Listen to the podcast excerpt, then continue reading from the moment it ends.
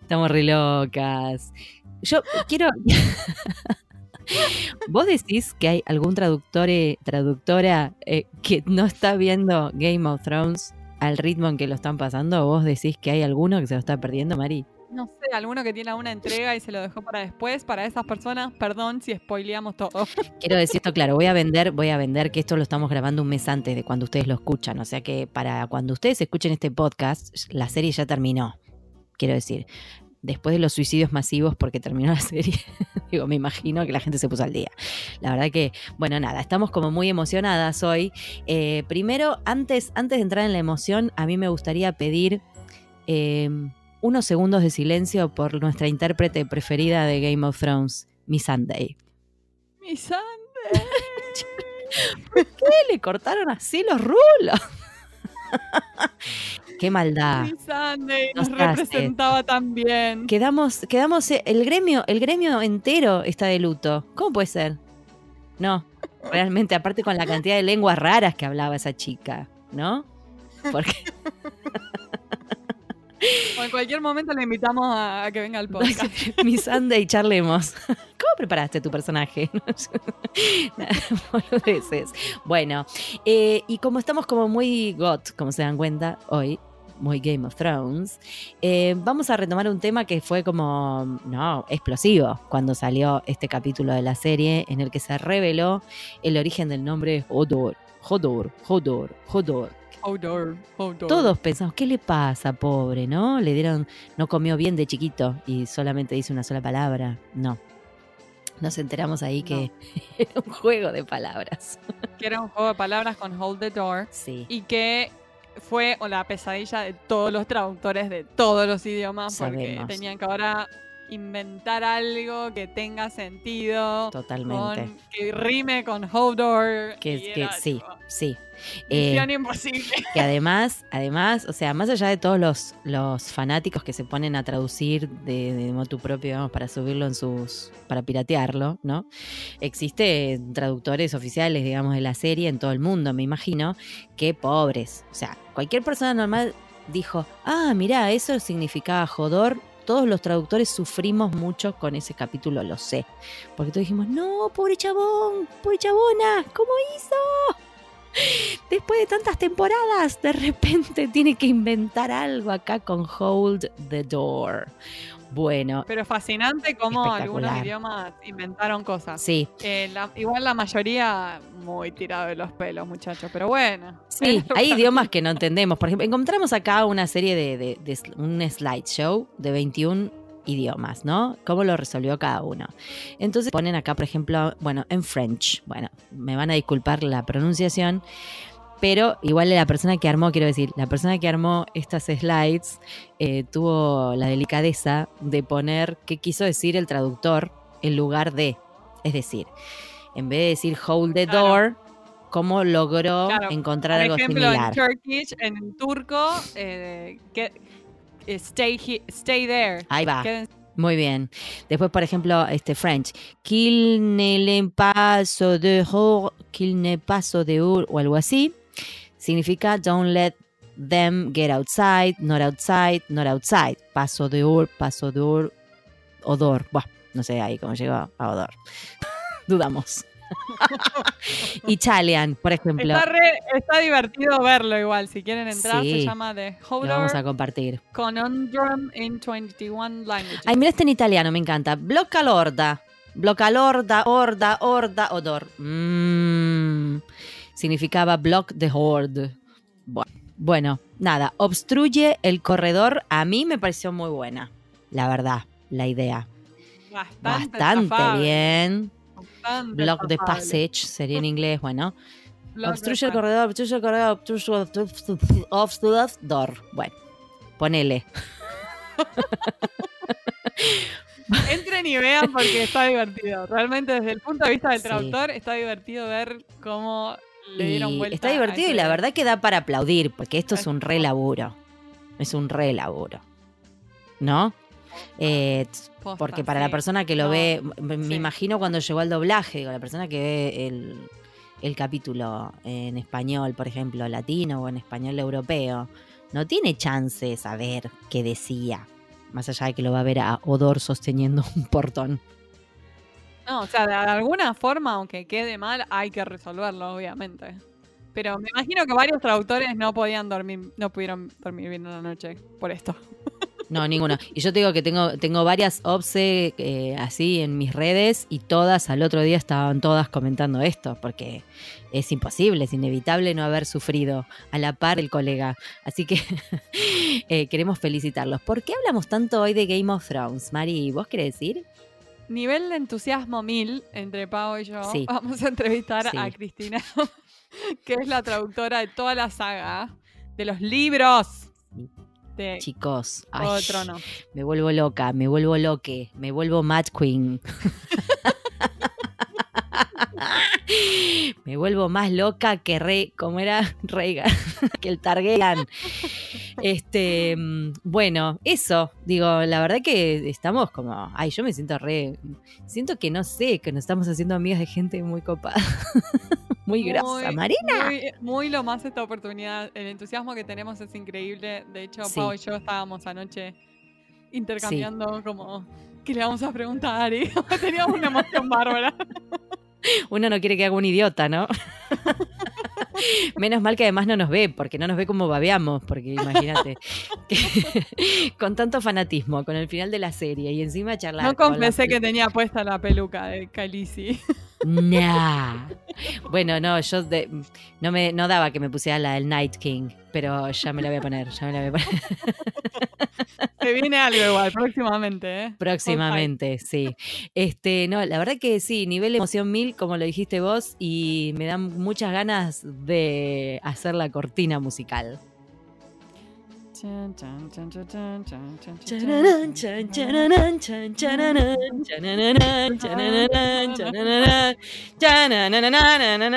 ¡Vamos a la entrevista!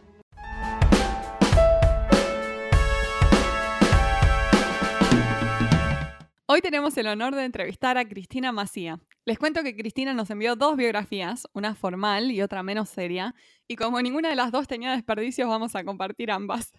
Cristina Macía nació en Madrid en 1965 e inició estudios de filosofía pura en la Universidad de Comillas antes de trasladarse a Barcelona en 1985 para trabajar como traductora y coordinadora de publicaciones en una editorial. Durante los 10 años siguientes, también colaboró como traductora con otras editoriales, centrándose sobre todo en los géneros como la ciencia ficción, la fantasía, la novela negra y también en el cómic. En 1995 empezó a publicar libros de gastronomía y siguió ejerciendo como traductora casi en exclusiva para la editorial Gigamesh, donde se encargó de la saga Canción de Hielo y Fuego, más conocida como Juego de Tronos, a raíz de la Tan, adaptación tan, tararán, tan, tan. Ah, no, perdón. Me emocioné. También publicó una novela para lectores adolescentes llamada Una casa con encanto, que ya cuenta con más de 20 reediciones y reimpresiones. En la actualidad dirige el certamen de ciencia ficción Celsius 232 en Asturias y sigue colaborando con las editoriales Gigamesh y Círculo de Lectores. Y ahora va la biografía menos seria en inglés. Cristina Macía, born 1965, quickly dropped out of university to translate comic books in Barcelona. That was a good choice. Author of cookbooks, organizer of convention, mother of dragons, translator of genre, no- genre novels for the last 30 years, married to Ian Watson for the last six. That might not have been such a good idea. Nos hizo reír mucho esta biografía, Cristina. Bienvenida en Bienvenida. pantuflas. Hola, ¿cómo estáis? Hoy no me digas que os la mandé en inglés la, la segunda, qué espanto, qué cosa más pedante. Pero estuvo hermosa. A mí me encantó pero el está inglés tan bárbaro. tan bello. Es Sí, mi- pero la tengo en castellano también. Bueno, después la ponemos en la página en castellano, si querés. Dale, Qué fuerte, dale. qué fuerte. Bienvenida, Cristina. Muchas gracias por acompañarnos. De verdad, uno- un honor una emoción tenemos. Ah, que ni te contamos, mirá. Sí, anoche estábamos eh, tarde a la noche hablando con Pau de qué preguntas íbamos a hacer y estábamos muy emocionadas. No dormisteis de la No, emoción, no. seguro. Soñé con dragones toda la noche. Anda, que no sois exageradas ni nada. Ah, esto no es nada, mira, esto recién empieza. Prepárate. Oh, Dios mío, qué miedo. Bueno, Cristina, eh, nada, te queríamos, obviamente que queremos hablar de Juego de Tronos, tenés una carreraza hermosa que has hecho de todo, pero bueno, dada la, la- la gran cantidad de fanáticos de la serie, de los libros, eh, incluidas nosotras, eh, bueno, hoy te vamos a volver loca un poquito con toda la saga de George Martin. Si Disparad, disparad, que soy igual de fan que vosotras. ¡Ay, me claro. encanta! me- Mira, esa, esa es la primera pregunta. Era, o sea, queremos saber primero cómo llegó a vos eh, este primer encargo de Canción de Hielo y Fuego y qué te pasó cuando agarraste ese libro. Pues cuando, cuando Alejo Cuervo, que es el editor de, de las novelas eh, aquí en España, eh, me, me ofreció hacer la traducción, Mm. yo por aquellos tiempos había dejado de traducir porque la verdad es que no está muy bien pagada esta profesión. Mm. Yo le dedico mucho tiempo. Si no eres rápido, no sale rentable y yo no soy rápida. Entonces yo había dejado de traducir. Y Alejo, que es amigo mío desde hace muchísimos años, me llega con este tocho, este novela de, de mil páginas, me lo pone encima y dice, ¿quieres traducirlo? Y digo, a ver, voy a ver si me explico claramente. No traduzco novelas y menos gordas, tío, y menos tan gordas. Dice, bueno, tú échale un vistazo. Y Mm. aquella noche le eché un vistazo. Y aquella noche no dormí, claro. ¿Quién No. puede dormir cuando empieza Juego de Tronos, la primera novela de la saga? Y al día siguiente yo volví a ser traductora. Qué bárbaro. Te trajeron, te trajeron. Te trajeron sí, de sí, vuelta. sí, sí, me trajeron de vuelta. Pero al buen- al buen toda en una noche, decime que no. ¿Leíste un buen Oh, tramo, pero toda, toda en una noche? no, no, toda, toda en No. una noche no. Pero mira, No. si habéis- como ya habéis leído la novela y todo el mundo ha visto la serie, solamente hay que recordar, hay que, si quieres enganchar a algún amigo o algún conocido para que lea las novelas, solo tienes que conseguir que lea hasta el momento en que Jamie tira a Bran de la torre diciendo las cosas que hago por amor. Mm, Sí, sí, sí. Si has leído hasta ahí, ya nadie puede dejar de leer. Es verdad. Yo sé que si consigo enganchar a alguien hasta esa página, tengo lector para toda la saga. Muy genial. Es cierto. O sea, ese es el momento en el que vos te terminó de enganchar también. O sea, sabemos Bueno, que a mí, fue ese a momento. mí y a quien no. El gancho, el gancho. Y contanos qué considerás que es el, que, que es el mayor desafío de la traducción de, de esta saga. Porque me imagino que hay tantos, o sea, se nos ocurren tantos ya. Pero contanos para Bueno, vos. En sus tiempos, en su, cuando empecé, y la verdad es que no era una serie tan conocida, ni muchísimo menos, No, no eh, hubiera dicho que el mayor desafío era todo el, toda la terminología de castillos medievales, de las partes de una armadura. Dios santo, ¿quién sabía que una armadura tenía tantas partes? Cada Claro. una con su nombre. Es un.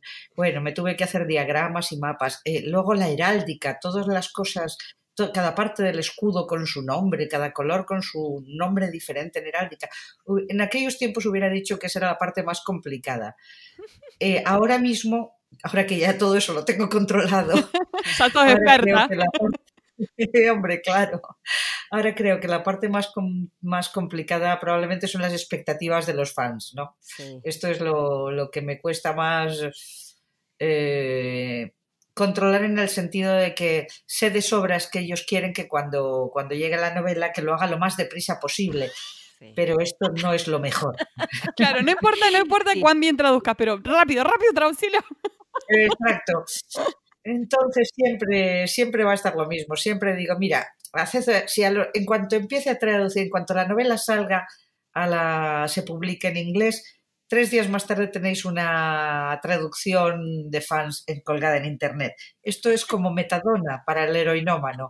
Pues meteoslo en venas y realmente estáis desesperados por saber lo que pasa, pues leedlo así en, en una traducción un poco más mm, cutrecilla y luego ya esperamos. Pero si el autor se ha tirado siete, ocho años para escribir una novela, yo creo que merece ese texto que le tengamos un poco más de respeto cuando pase al Por castellano. supuesto, lo bueno se hace esperar de una. Eh, tengo Bueno, una pues yo no quería decirlo, pero sí. Y sí, Eh, tengo una duda cronológica porque yo sé que las novelas obviamente salieron mucho antes que la serie, porque recuerdo en 2011 o antes que mi hermano ya las estaba leyendo, pero Sí, no sí. sé muy bien eh, cuáles son las que fueron coincidiendo con la serie en tiempo, quiero Uy. decir, ¿no? Esto, esto te va a doler cuando A te ver. lo diga. A ver. Cuando se salió la serie, acababa de salir la última novela, Danza de Dragones. Wow. Mira Sí, vos. O sea O que sea que ya estaba han sido ocho años sin novela nueva. Wow, un montón. Ocho Y años. te quiero decir algo, te quiero decir algo que a mí me, me da la sensación, no sé si a vos también, ya que y, eh, me doy cuenta que ves la serie también, ¿verdad? Uy, tanto. Por supuesto, claro. Por favor, qué pregunta. Eh, sí, claro, me imaginé, pero dije, por las dudas pregunto, ¿viste? Em, me da la sensación de que las últimas temporadas, eh, de las que ya no hay libro, que el nivel del guion es otro. ¿Vos lo sentís también? Esto ya es pregunta de nerd. Y esto es, eh, vamos a llamarlo otro, sí, es otro el nivel, sí. Sí, sí, A ver, nosotros lo comentamos aquí. eh, Yo estoy segura de que en aquella famosa comida que George Martin tuvo con los productores antes de venderles los derechos para Mm, hacer la serie y les contó todo lo que pasaba, estoy segura de que les contó con todo lujo de detalles cuál era el argumento o al menos el argumento que él creía que iba a ser en ese momento. Pero hay una diferencia fundamental entre tener las novelas y que te hayan contado lo que va a pasar. por supuesto. Hay una diferencia fundamental y yo creo que este es el problema y se nota mucho. Sí. Sí. Eh, de las cinco primeras temporadas teníamos las novelas, la serie tenía, en mi opinión, siempre, por supuesto, más textura, más, más texturas, Sí. más matices, más tridimensionalidad. No había, eh, había subversión de las expectativas constantemente. mm, O sea, no se trataba de, de voy a matar a este personaje porque lo voy a matar y así voy a fastidiar a los fa-". No, no. Había una constante eh, saber qué es lo que quieren los fans y saber que eso no es lo que necesitan, quitárselo, claro. negárselo, dar- darle una vuelta a la historia, mm, tenerte siempre sentado al borde de la silla.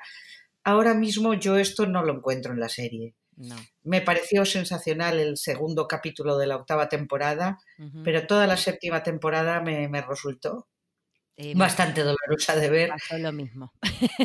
Y, y el cuarto capítulo de esta temporada, ay, ay, ay. Sí, eh, a mí, mm, ¿sabes por qué? Lo noté más que nada porque la volví a ver, porque bueno, como buena fan me hacen esperar tanto a la otra temporada que tengo que volver a ver todo de nuevo.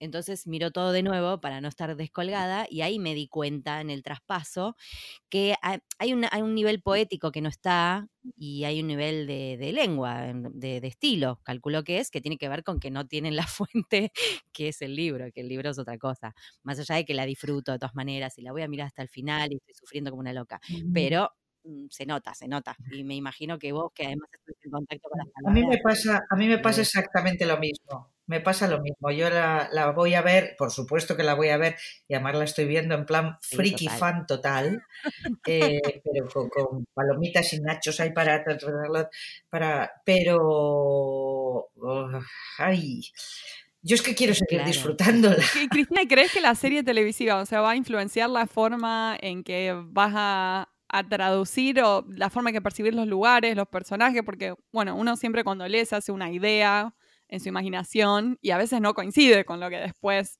se ve en la televisión. Y de paso, de- contanos qué es lo que más te gusta de la serie y lo que menos en comparación con los libros. Pues me gustaría decir que no me va a influir, pero supongo que es mentira.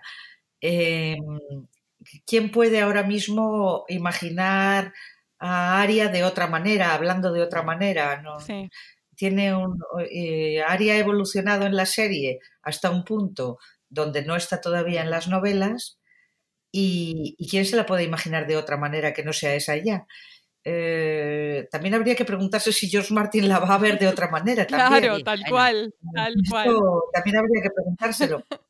Hombre, yo intentaré, como siempre, eh, ser lo más fiel posible dentro de, de lo que exige la traducción, que no es bajar palabras. eh, intentaré ser lo más posible, obviamente, al autor y no a la serie. Pero claro, la influencia es, imposible, es imposible meterse en una caja de, plomo y estar aislado.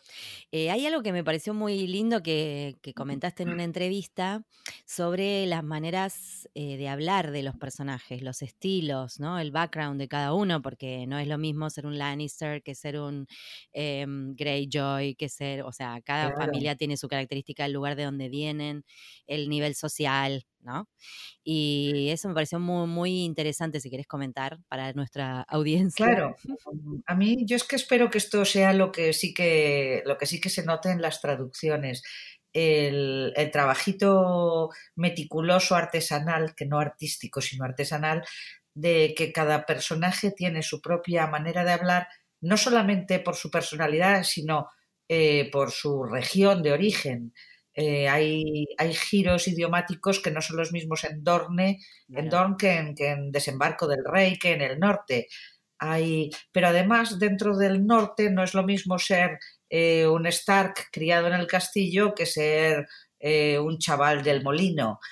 Entonces, claro, todas estas cosas tienen sus matices y sus pequeños y delicados detallitos que, que bueno, yo estoy intentando incluir ahí y que espero que, sirvan para hacer lo que estábamos diciendo, ¿no? Dar las texturas a los personajes, darles la, tridimensionalidad. Si no, al final todo es plano, si no, todo se reduce al argumento, que el argumento es brutalmente bueno en la serie. Es una de las cosas más increíbles, eh, de, una de los argumentos mejor hilvanados que ha habido en la literatura en muchas, muchas décadas.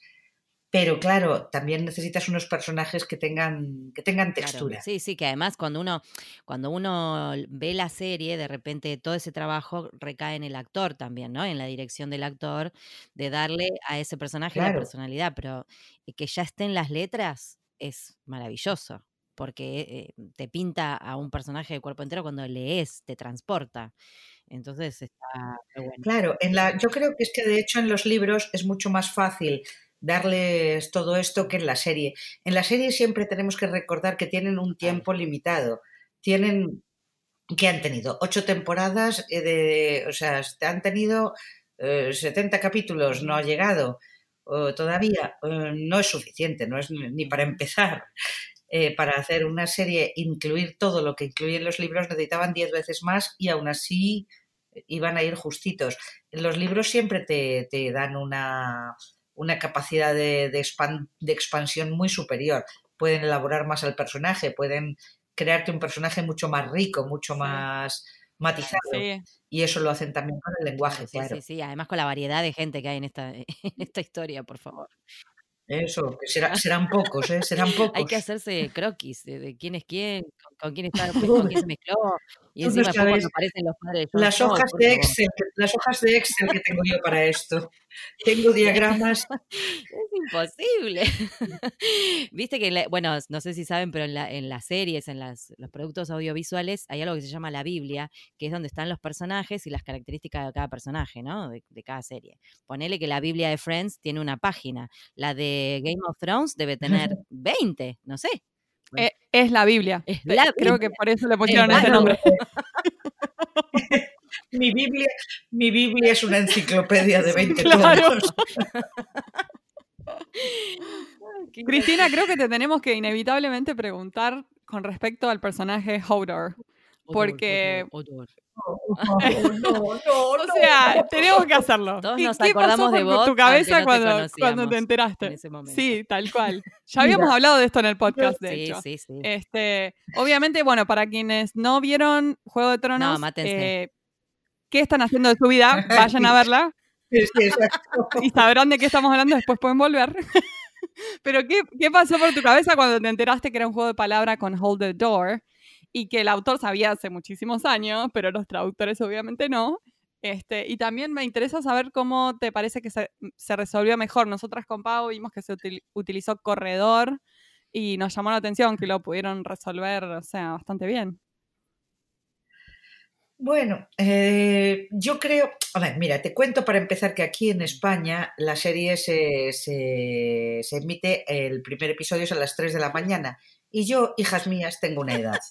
Ya a mi edad yo no me quedo hasta las 3 de la mañana para verlo, así que me la veo por la mañana con el café y un pastelito y veo la serie.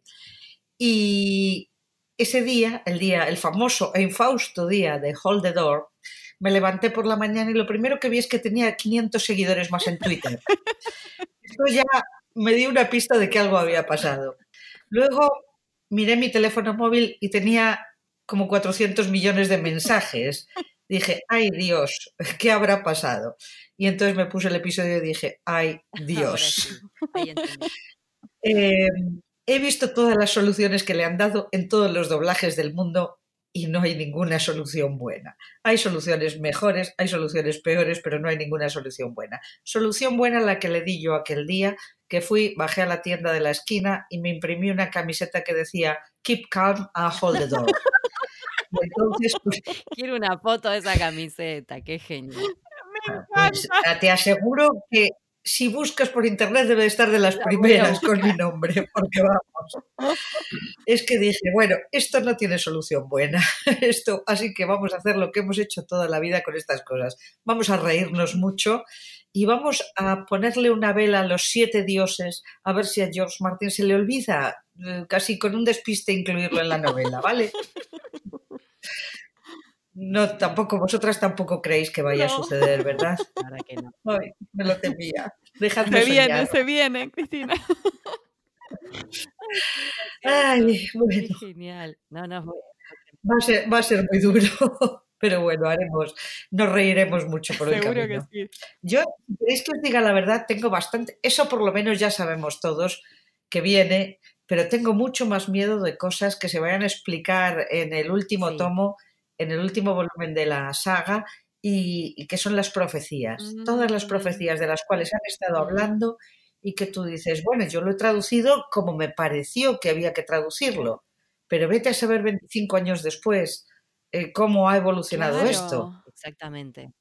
Entonces, ahí yo hay veces que me despierto por la noche diciendo, ay, Dios mío, ¿quién matará a Cersei? Cersei. ¿Quién la matará? Ah, Claro. porque hay una profecía por ahí y, y yo ya no estoy segura de nada. Todas las profecías de Daenerys me ponen, me- me- bueno, sí, em, de verdad, me están saliendo nosotros acá, canas. acá en Argentina se da el episodio a las 10 de la noche del domingo, ¿no? Entonces ya Qué Sí, tenemos suerte, es verdad. Eh, el lunes, yo apenas me levanto, me levanto muy temprano, eh, lo primero que hago es leer todas las teorías de los fans, porque me parecen lo más divertido del mundo. Es como un universo aparte, toda la, la cantidad de teorías que aparecen para un lado y para el otro. Eh, no sé ustedes, pero esto de las redes, ¿no? De, Es maravilloso, es maravilloso. Es una parte, es una parte más del disfrute de esta Sí. serie. O sea, esta, la saga literaria y luego la serie de televisión y todo lo que se desarrolla en los foros de internet y luego las, las novelas y los cómics. y, por ejemplo, esta pequeña maravilla que es Un caballero de los siete reinos, que son tres novelas Mm. cortas que tienen lugar 100 años antes del, del comienzo de la serie de Juego de Tronos, son una joya que te aportan un montón de datos. O sea, todo lo que se ha construido en torno a, a Canción de Hielo y Fuego y a Juego de Tronos es un, o sea, nos está proporcionando un, un disfrute multidimensional, multimedia, transmedia. Nunca volveremos, nunca se había dado una cosa así en la historia de la, de la comunicación, nunca se volverá a dar en, nuestro, en nuestras vidas. O sea, yo no sé si somos conscientes de lo que estamos viviendo. Es absolutamente grande. Es cierto, porque lo del tema de, Sí.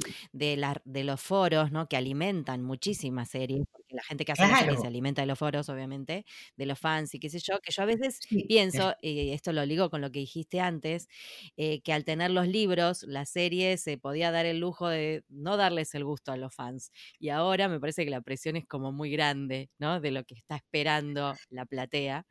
Em, es, es que un montón de, de información. Por ejemplo, estas tres novelas que voy a decir, yo me enteré hace poco que existían, la verdad no sabía. eh, ¿Esas también te tocaron traducir a vos? Uy, sí, tanto. Y son, son una verdadera delicia. Las recomiendo Van a ser, van a ser la precuela de Game of Thrones, seguro. Se viene. Exactamente, son, tienen, lugar, tienen lugar 100 años antes de esto y, y bueno, es que no quiero destripar No. nada porque en la primera novela, en la primera de esas novelas el personaje, en la, la identidad del personaje del niño que aparece es parte de la trama. Entonces no quiero ah. destripar nada, pero es una, son, son una verdadera joya. Mm. Yo lo dejo ahí. Un caballero de los siete reinos se titula y es una... Yo adoro esas tres pequeñas novelas. Es George Martin en estado puro. Porque mira que, mira que en estos tiempos estamos asistiendo a, la edad de oro, oro, oro macizo de la ciencia ficción.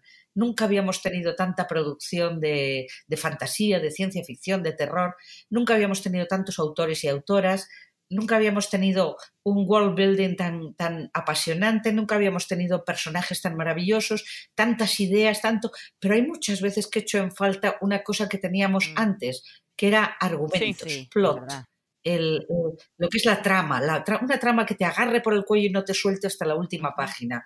Y esto es lo que George Martin siempre ha sido el maestro. O sea, George Martin crea unas tramas siempre, desde sus cuentos, desde sus primeros cuentos, siempre es fascinante verlo crear unas tramas eh, apasionantes. Eh, enganchantes. Nunca, no, soy muy, muy, muy fan realmente del tío escribiendo, pero mucho. ¿Tuviste la oportunidad de conocerlo, de tener algún contacto con él o algo? En todo este tiempo que llevas eh, trabajando sí, para él. Sí, varias veces, pero varias veces, pero no es quiero decir, no, no es algo que le vaya escribiendo todos los días para decirle, hola, George, amigo mío, ¿cómo va la novela? No, no, claro, está el señor ahí. Hemos coincidido varias veces. Yo organizo festivales aquí en España y ha estado invitado en dos o tres de mis festivales. Y, y hemos coincidido otras veces en, en, la Convención Mundial de Ciencia Ficción, que la última vez fue, cuando fue? La última vez que nos vimos en Helsinki, creo en la, en la convención de Helsinki. Pero, y ahora nos veremos en Dublín, en, que es eh, la convención mundial. Pero quiero decir, eh, yo estas cosas que os digo a vosotras no se las diría a él, que va a sonar muy Claro, hay que actuar profesional. claro, bueno, pero la verdad que está bueno, digo, trabajar tanto en un, en un producto de un autor como, como George Martin y encima lo ves, lo conociste, no sé, qué sé yo, saca tu, Sí, es un. A, ver, lo que pasa es que Josh Martin es un tío, es un tío súper majo, es un tío de los nuestros. No sé cómo lo dicen ustedes por allí, pero nosotros aquí decimos friki, friki, pero aquí creo que es que en algunos sitios suena fatal. Aquí es bueno, somos nosotros, los fans, los aficionados. Somos los, los nerds, los geeks, los frikis. nosotros, ¿no, Pau? Sí, eh, bueno, pues aquí nosotros somos los frikis. Los frikis. Pues George Martin es un friki de los nuestros. Es un tío que disfruta como, como, como los indios en las, en las convenciones. O sea, no, se, se, lo pasa muy bien. Entonces, claro, ahora está un poco más fastidiado porque, claro, ahora no es un fan más, ahora es George Martin. Ahora tiene, mundial. Claro, y ahora tiene que ir el pobre por ahí fastidiado con dos guardaespaldas porque cualquier loco en la Comic Con de San Diego le intentaron hacer daño. O sea, que decir, es que hay tarados por todas partes, pero claro, cuando son mm, cuando son muchos miles los que te siguen, pues las posibilidades de que te toque un tarado son precio de la fama. Estadística. Cristina, y, leímos que, o sea, sos eh, autora de libros de cocina. Quiero, ¿En qué partes te gustaba? Em, veo que las partes que más te gustaban de traducir de, la saga, contaste que eran los banquetes. Calculo que es por esta conexión con, con la cocina, pero ¿hay alguna parte de los libros que sufriste traducir específicamente? No, de banquetes no. Lo que sufro mucho yo son con las ah. batallas. Esto de que se empiecen a lanzar machetazos y espadazos y tal, y cada espadado tenga un nombre diferente. Diga, mira, mátalo de una vez y ya no, no sufras más. Se murió, punto. Esa es la parte que a mí me aburre. Esa es la parte que a mí me mata mucho, lo de las batallitas. Pero bueno, y vamos a ver, también, también hay que hacerlo y lo hago. Pero, pero no, yo prefiero los banquetes y los diálogos, sobre todo los diálogos y la política es lo que más me gusta traducir. ¿Cuál, es tu, ¿Cuál fue tu personaje favorito eh, a nivel, bueno, de, cuando traducías por la personalidad o por lo lingüístico, ¿no? Por lo florido del lenguaje. A ver si coincidimos. Pues mira, siempre, siempre que me preguntan eso, siempre digo lo mismo. Cuando se trataba de los libros, mi personaje favorito es cualquiera que no sea Brienne. Ah, ¿Por qué? Porque no habla, oh, Qué, plomo es la tía. todos los personajes buenos son aburridos. Aburridos de muerte. Pero claro, es verdad, en el libro no debe ser como muy... Exacto, es que en, en, la serie yo me he reconciliado mucho con mm. ella. En la serie le he cogido un cariño bárbaro, pero el problema está en que en los libros, qué plomo oh. mujer, por Dios. Cuánta honradez, cuánta bondad, cuánta rectitud. Sí, está, está la melena. Es tan gallarda, es tan, es tan responsable, claro, que, que aburre. Sí. Y, y del, o sea, y más atractivo. En traducir, claro, los diálogos de Tyrion siempre son los más, los más divertidos, obviamente. Los dardos verbales son los más divertidos para traducir. A mí me gusta mucho Cersei, me encanta. Y, como personaje, mi favorito, soy rendida admiradora de Aria. En realidad soy rendida admiradora de cualquier psicópata. Bueno, Aria creo que es la ídola de todas. Bueno, yo creo que después del primer episodio. Todas amamos a Aria. Sí, después del primer cuchillazo que dio, es como que ahora todos son fan de Aria. No, no, no. te digo que de, todo mi círculo de amigas creo que somos todas fans de Aria desde el primer día. Básicamente, ¿por qué? Porque la, me gusta, sí me la contraparte de la Sonsa, porque yo le digo Sonsa a Sonsa desde el primer capítulo y se lo dejé de decir. pero ha evolucionado maravillosamente. Claro, ¿eh? ahora, le, ahora le digo Sansa, ahora sí. Pero, ha evolucionado maravillosamente. Yo creo que la han convertido probablemente en el personaje más complejo y más, más interesante en estos momentos junto con Cersei. Y la que me cuesta mucho de digerir es la rubia platina. ¿eh? Ay, pero porque. Bueno, bueno, ahora ya entramos en un, en un diálogo de frikis todos, ¿no? Pero. Pero em, esto de que te preguntaba de los personajes, porque me da la sensación de que, como bien dijiste, los que son buenos son más aburridos y los más malvados son los mejores. Yo extraño mucho a Meñique, lo extraño un montón. Ay, sí, qué buenos los diálogos. Decime si no. Sí, sí, sí, este, O Varys, que estuvo callado hasta el último capítulo, es como que, ¿qué pasa? No dice nada. Y ahora, bueno, ahora sí, ya se despachó un poquito. Este... pero tiene, poco diálogo. sí, se ve que no le, no lo dejaron hablar. este, mm, y para ti iba a decir algo más. Sí, lo, coincido plenamente con vos, con Sansa. Están ahí como, viene como, como remontando a la chiquita, que no es tan chiquita ya. Sí, sí, tú. ¿Sabes dónde me encariñé yo enormemente con mm. ella? En el libro, cuando en el último capítulo creo recordar que fue, no sé si fue en Danza de Dragón o en Festín de Cuervos, cuando la vemos en Nido de Águilas construyendo eh, con nieve una invernalia en miniatura. Y en ese momento dije, esta le van a sacar jugo, va a ser fantástica porque es el momento en que se está reflejando que va a ser ella la que reconquiste mm. Invernalia, que es ella la que reconquista Invernalia, porque a mí, a John en la batalla de los bastardos, si no viene y él le saca las castañas del fuego, Aquí tenemos poco, poco guardia de la noche. Sí, ¿eh? sí, tal cual, tal cual. Y ahora está, está, bueno, me cansé de mirar memes también, ¿no? Además de comentarios de los fans. Eh, hay memes por todos lados, ¿no?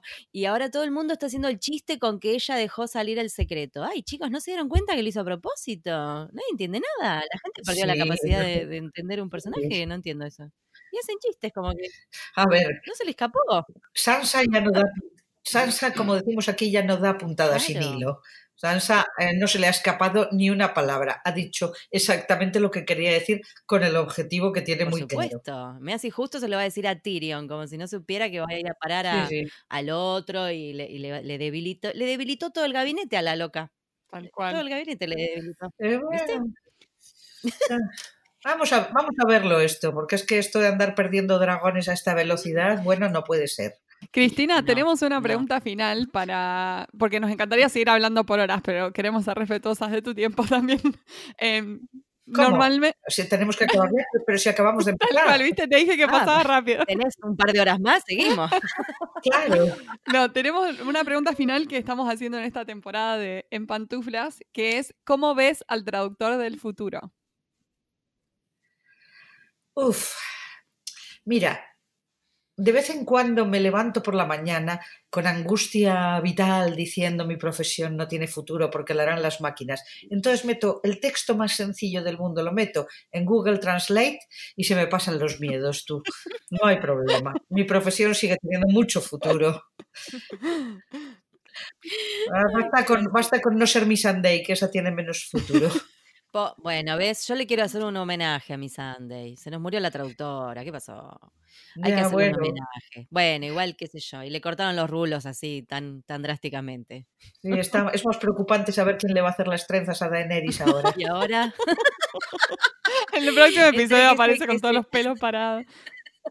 Entre que se quedó sin su caballero que la protegía, que quiero decir que no lloré por un pelito, ¿eh? Porque amaba a ese señor. Em, y ahora encima la, la, la rulitos. Sí, Nuestra esto, y bueno, y vamos a quitar también que, de tre- que teníamos tres dragones y nos queda uno. No, O eso sea, es lo que más me duele a mí, ¿eh? esto- Lo de los dragones. sí, esto, ah, digamos que el, el índice de mortalidad de esta temporada está siendo altísimo.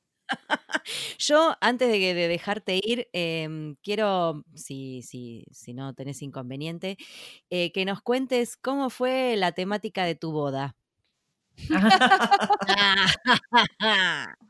no te iba a dejar Mira. escapar, imagínate.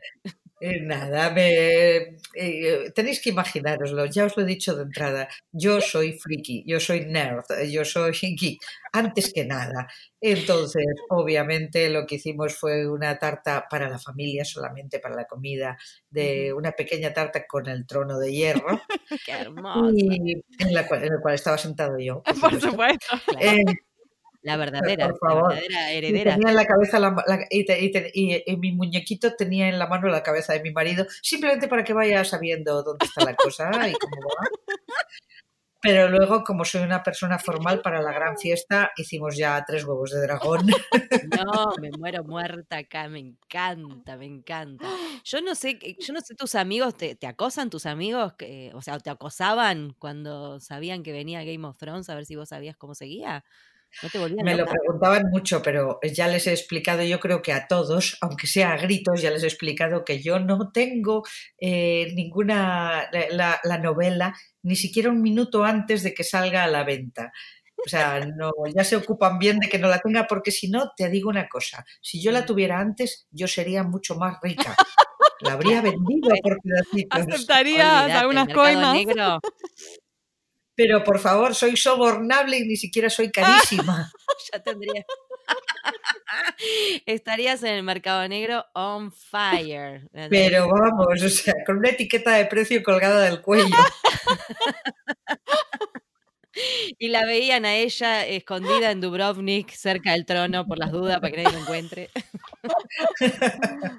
Imagínate. Qué gracioso. Ay, Muchas qué gracias, gracioso, Cristina. Fue un placer total. Este, me duele la cara de tanto divertido. sonreír y, y- y reírme. Fue lo más hablar. Yo me lo he pasado en, me lo he pasado en grande con ustedes. Muchísimas gracias. Un placer gigante, gigante, gigante, gigante. Muchísimas gracias.